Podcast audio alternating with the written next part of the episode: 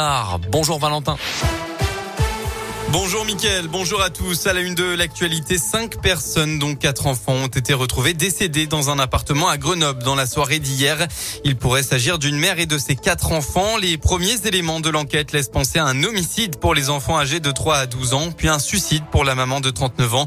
Le tout par absorption de médicaments dangereux. Une enquête a été ouverte.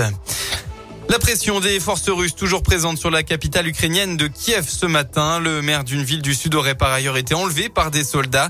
De nouvelles sanctions pourraient intervenir en supprimant encore les échanges avec la Russie et en ouvrant la voie à des tarifs douaniers punitifs. Moscou a répondu ce matin et a affirmé que ces sanctions pourraient entraîner la chute de la station spatiale internationale. Lors du prochain conseil municipal, les élus lyonnais doivent eux voter une subvention de 30 000 euros au profit du ministère de l'Europe et des Affaires étrangères pour contribuer à l'effort de la France dans son soutien à l'Ukraine. Enfin, notez qu'hier soir, sept sapeurs-pompiers du Rhône ont pris la route depuis Saint-Priest direction la Moldavie à la frontière ukrainienne.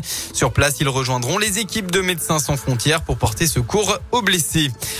L'actualité, c'est aussi cette marche pour le climat organisée partout dans le pays. Aujourd'hui, les collectifs Lyon Climat et Plus Jamais Saronne donnent rendez-vous aux manifestants place Jean Massé à 14h. Des milliers de personnes sont attendues.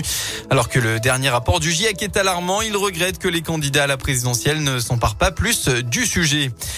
Dans l'un, un grave accident hier, ça s'est passé à Breno vers midi 30. Un cycliste qui circulait tête baissée n'a pas vu qu'un poids lourd était arrêté sur la chaussée et a percuté le camion. Blessé à plusieurs endroits, la victime a été héliportée à l'hôpital Édouard Herriot de Lyon. La bonne nouvelle pour les automobilistes, après avoir atteint des sommets cette euh, semaine à cause de la guerre en Ukraine, les prix à la pompe vont diminuer assez fortement début de semaine prochaine et retrouver leur niveau d'il y a une dizaine de jours. Il y aura une baisse de 35 centimes sur le gasoil, par exemple, à partir de lundi, a annoncé Michel-Édouard Leclerc, le président des centres Leclerc.